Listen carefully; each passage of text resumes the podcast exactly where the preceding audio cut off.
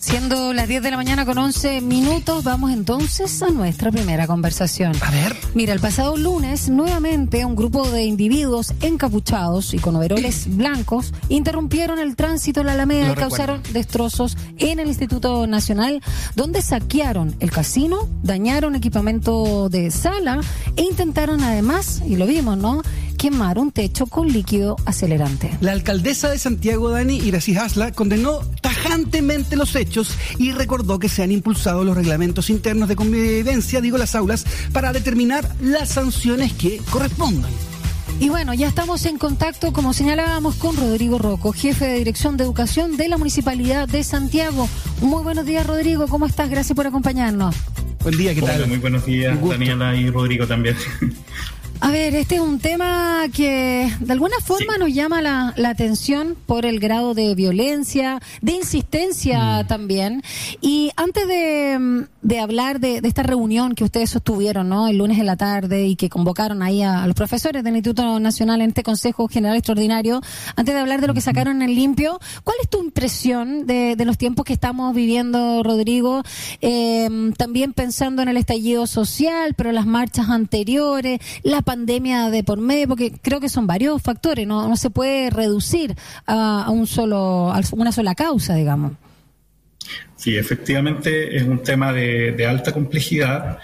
Yo creo que hay un antecedente y es que eh, en los liceos de Santiago, en una parte importante de ellos, venían a lo largo de los años anteriores desarrollándose dinámicas de movilización que se fueron radicalizando y que en particular en 2018-2019 encontraron una, una- un refuerzo, por así decirlo, una lógica ¿Mm? para entrar en un círculo vicioso muy malsano, que era que teníamos una autoridad que no quería sentarse a conversar, no tenía disposición al diálogo, entonces eso reforzaba eh, una cierta, comillas, legitimidad de los grupos más violentos eh, dentro de sus propios pares. Y nosotros hoy día estamos viviendo, yo diría, con lo que es como lo que quedó de eso, que son chicos que se socializaron en esa manera de entender su forma de manifestarle al, al- al mundo, digamos, ciertos descontentos.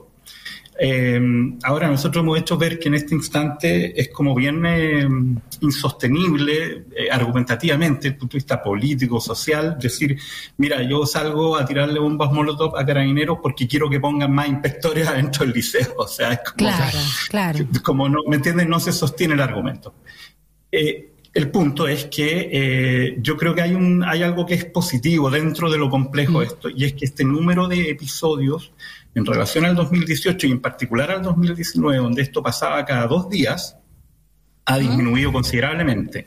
Lo otro que ha ocurrido, que son cosas sobre las cuales estamos eh, eh, accionando, o sea, no es que estén ocurriendo po- porque sí nomás, eh, me refiero a accionando desde la Dirección de Educación y desde la Dirección del Liceo, eh, eh, es que estos, estos eventos, estas situaciones han sido cada vez más, menos masivas, cada vez menos tienen eh, respaldo de los propios O sea, pares, grupos reducidos.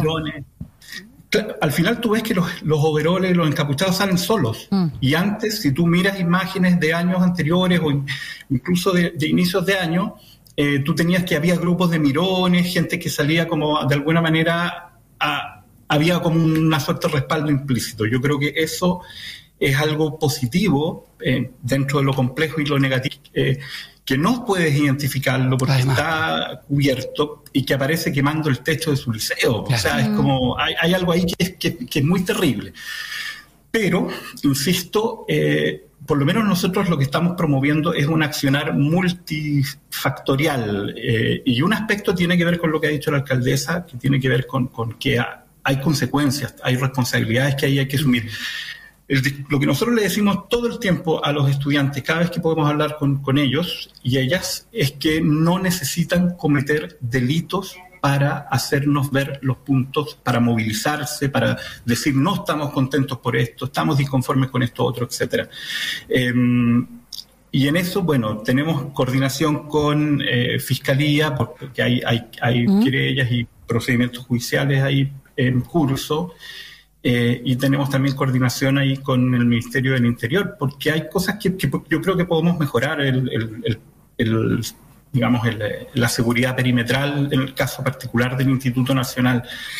Mira, yo creo que con todo eh, hay algunas acciones que hemos estado tomando, como digo, que han ido dando cierto resultado, eh, porque hemos disminuido Ahora, los hechos son graves igual, ¿me entiendes? Aunque sea una vez. Claro, menos episodios, pero son, son graves y, alertan y además cambian toda la dinámica. Nosotros cuántas veces pues. hemos dado como noticia y incluso el perímetro, ¿no? El tránsito, cómo se ve eh, afectado y toda la, y todo el funcionamiento de la, de la ciudad, una zona tan céntrica, ¿no? Además se hace difícil, Dani, Rodrigo, porque en este caso, y tú lo mencionabas, eh, la contraparte primero no sabemos exactamente quiénes son, ah. ¿vale? No, no, no, no le ponemos cara, no hay un movimiento. Y segundo, las demandas tampoco son tan claras, porque no hay, no hay como un manifiesto con el que tú puedas sentarte a negociar. Ahora, ustedes hace poco convocaron una reunión de profesores en el Instituto Nacional. Em, ¿Qué se sacó el limpio, por ejemplo, ahí?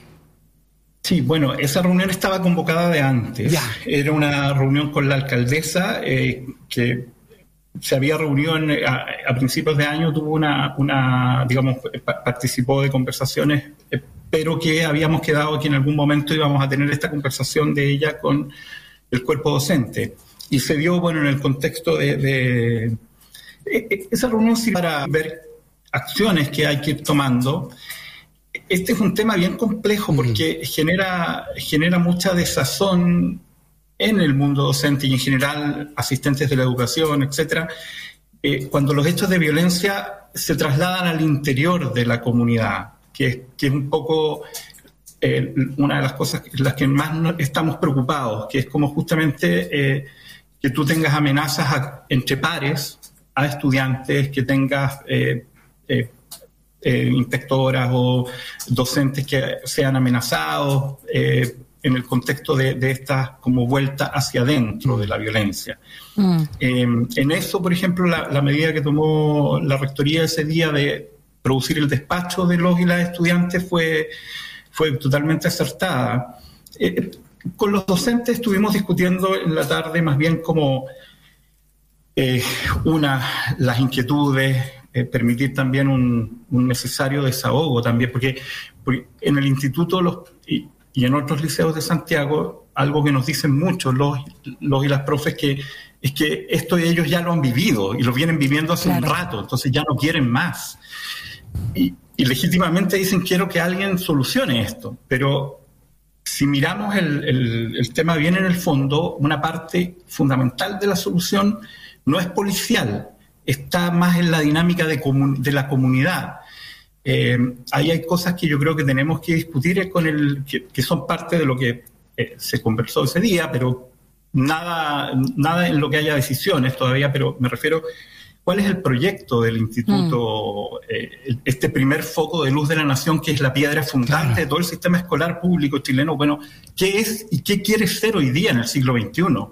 Eh, tenemos un tema también de la necesidad, yo creo, de pasar y conversar muy en serio un instituto nacional a escala humana, porque eh, cuando tú tienes un volumen de estudiantes que están al mismo tiempo compartiendo un mismo espacio, eh, si ese volumen es demasiado grande, se termina despersonalizando mm. el vínculo entre los adultos y los jóvenes. Sí, perdona que te interrumpa, pero no es solo un instituto nacional, ¿ah? también ahí tenemos que ampliar un poquito el Liceo Barrio Borgoño eh, y en ese sentido también ver lo que está pasando cuando ellos han señalado, los estudiantes o, o los chicos de overoles blancos, que todavía no sabemos identificar bien quiénes son, ¿no? Bueno, típico que sea, Claro, algunos, pero siempre se habla. hay procesos hay en curso. Ya, perfecto, porque a veces se habla, ¿no? De que son de otros colegios o infiltrados adultos, bueno, en fin.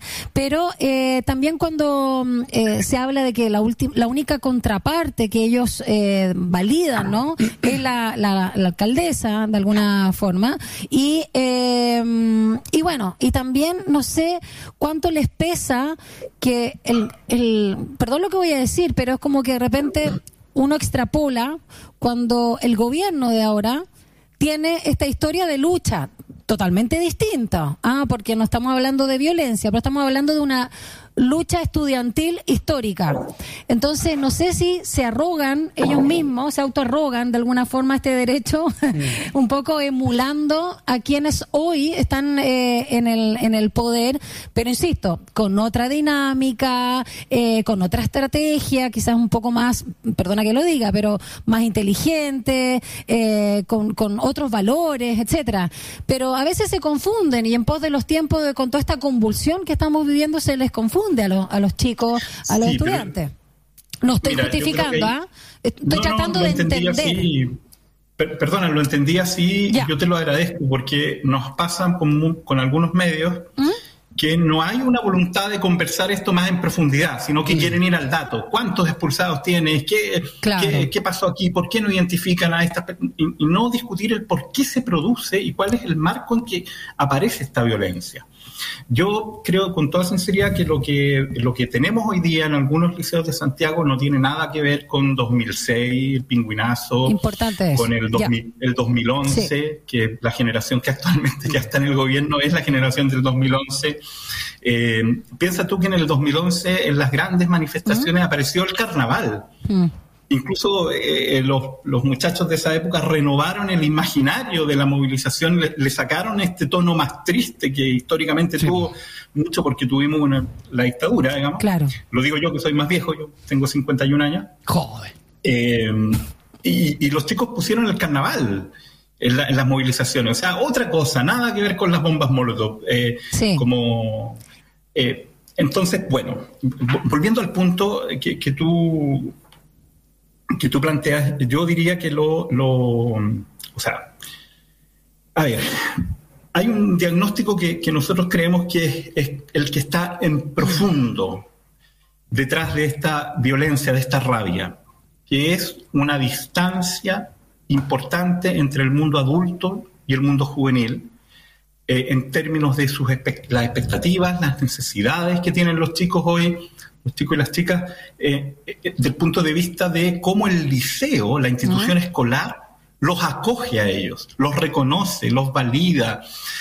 Mira, yo no te voy a negar que ahí tenemos temas que en todos los petitorios, cuando los eh, estudiantiles de centros de estudiantes, etcétera, aparece el tema queremos educación sexual integral. Sí. No queremos que los adultos nos digan lo que ellos piensan desde el punto de vista de sus valores, no queremos que nos hablen de afectividad, queremos que hablemos los temas de sexualidad abiertamente, eh, porque si no, lo que ellos mismos nos dicen, estoy hablando de cosas que nos han dicho los estudiantes, eh, nos dicen, si no, yo me termino educando en Internet viendo porno sin filtro, por claro, por supuesto. Entonces, ellos nos piden, por ejemplo, educación sexual integral. Otra cosa que nos plantean, nos plantean, eh, queremos respeto por nuestras identidades de género.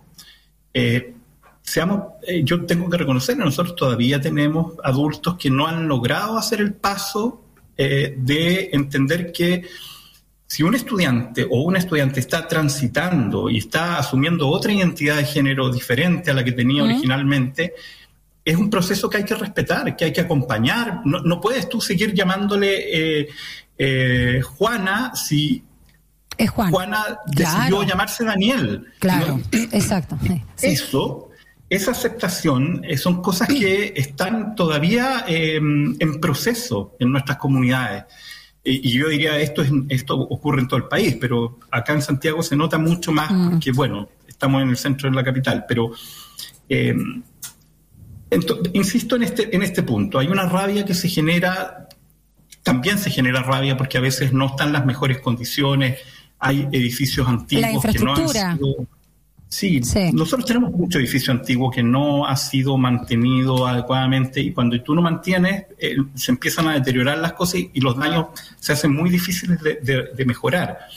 Eso también genera rabia. Y la autoridad eh, también, ¿o no, Rodrigo? Porque hay una autoridad que ahora se pide que es mucho más, menos jerárquica, menos vertical, más transversal. A propósito de todas estas temáticas, cuando quieres alguien válido que te escuche, porque hay una autoridad, la autoridad también requiere obviamente respeto y para que tú respetes a otros tienes que por lo menos tener una conciencia de, de, valores, no mm. solamente en lo formal, en el código de cómo nos expresamos, en este caso abiertamente, ¿no?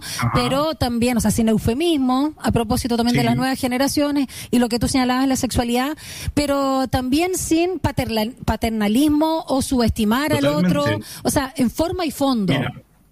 Mira, ese es un punto bien central, porque el rol de los adultos en el sistema escolar, los adultos somos garantes de derechos. Los titulares del derecho a la educación, del derecho al buen trato, etcétera, son los y las estudiantes. Eh, nuestro sistema educativo y en general en Occidente y en otras partes del mundo también, los sistemas educativos históricamente han tenido mucha inercia adultocéntrica. Claro. Y eso se nota a veces en los liceos. Eh, porque tú dices, mira, aquí lo importante es, es el profe de matemática. ¿Por qué? Porque es el profe de matemática. Esto no tiene que ver con si los chicos van a aprender más o menos matemática, no, tiene que ver con cómo tú estableces la relación pedagógica. Bueno, en eso, eso que es de más de mediano a largo plazo estamos también trabajando, porque pensamos que ahí está el, problema más fundamental de, de esta crisis de la educación chilena, digamos, que, mm. que se expresa con mucha fuerza en nuestros, en nuestros liceos, pero que no es solo nuestra, insisto en eso. Eh, como digo, estamos trabajando en eso porque pensamos que, ese es nuestro deber como educadores de ponernos al día en, el siglo XXI. Si tú miras, los países desarrollados en general han ido transitando hacia un modelo de educación secundaria, del liceo, mucho más amable. Claro mucho menos, eh, donde ciertamente hay una presión eh, por, por aprendizaje, por contenidos, pero donde hay una formación que es mucho más integral, donde tú reconoces a la persona eh, en su integralidad. Y eso es lo que, apela a la demanda de educación de calidad, Rodrigo, finalmente. Sí, así lo entiendo yo, así entiendo yo la, la, demanda de, de, educación de calidad. Una educación que te acoge como ser humano, te permite construir herramientas para tu proyecto de vida. Y yo creo que ahí también tenemos que hacer un mea culpa. Nosotros, eh, como digamos, como país, mm. históricamente nosotros hemos favorecido que lo único exitoso en Chile son cinco profesiones. Y si tú no estudias esas cinco profesiones en la universidad, eh, en el fondo no, no, no hiciste nada en tu vida. Eso, eso nos ha hecho tanto daño eso. Hay mm. que salir de eso. Mira, si un chico quiere ser panadero, que sea panadero y nosotros lo tenemos que ayudar a ser el mejor panadero del mundo porque de partida vaya que hermoso oficio el de ser panadero, el cocinero, etcétera, cocinera, em, pero pero además insisto en que eh, nuestro deber como sistema educativo es acompañar y entregar las herramientas para que los chicos y chicas construyan sus proyectos de vida. Y al, al que tiene ganas de llegar al MIT Claro. Ayudémoslo también y, démosle las herramientas para eso. El MIT me refiero al Instituto de Tecnología de Massachusetts. Exactamente. Y Rodrigo, para, para cerrar un poco, porque entiendo lo que tú nos cuentas y también entiendo que es importante entender a los y las estudiantes. Tú lo decías hace un rato, ya, hay, un ambiente como de, de, rabia, por cierto que sí. ¿Y qué, otros sentimientos tomando la temperatura se pueden encontrar ahí? No sé, hay desazón, hay desinterés, quizás hay esperanza. Ustedes que están ahí adentro conversando con, con todas y todos. Hay, todos esos sentimientos que tú señalas también están. Eh, además estamos en un momento de crisis de la institucionalidad, la credibilidad de las ciudadanías a las instituciones, eso en el sistema escolar es muy fuerte.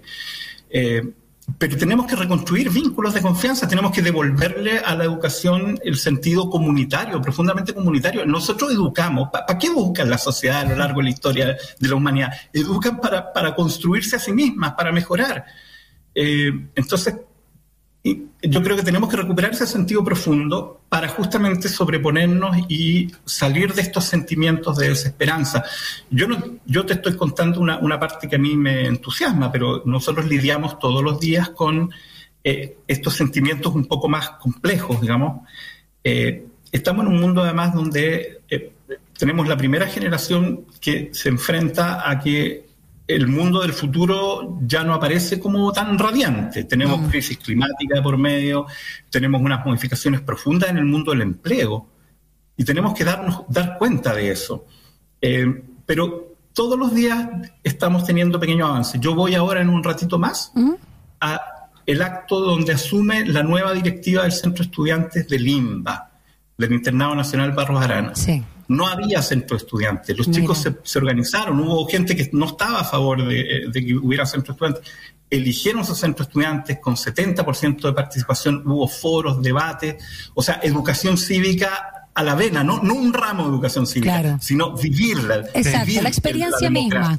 Exacto, Absolutamente. la democracia. La escuela, el liceo tiene que ofrecer eso.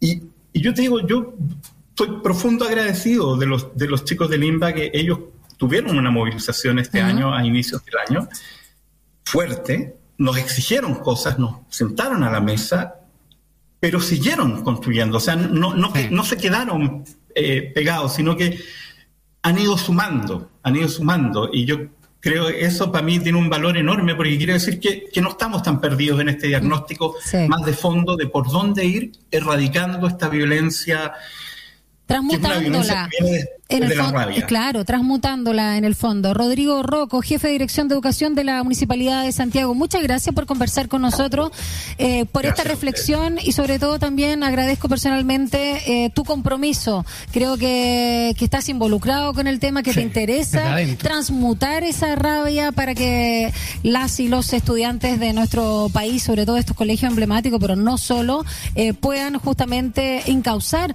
bien esas emociones en pos de su desarrollo desarrollo y por supuesto del equilibrio, la justicia, la paz, por qué no decirlo, de todos nosotros para un estamos construyendo un país mejor, una sociedad. No sé si la vamos a alcanzar a evitar todos, pero estamos construyendo. Muchas gracias, Rodrigo Rocco. Un abrazo grande. por estar también en eso. Gracias. chao.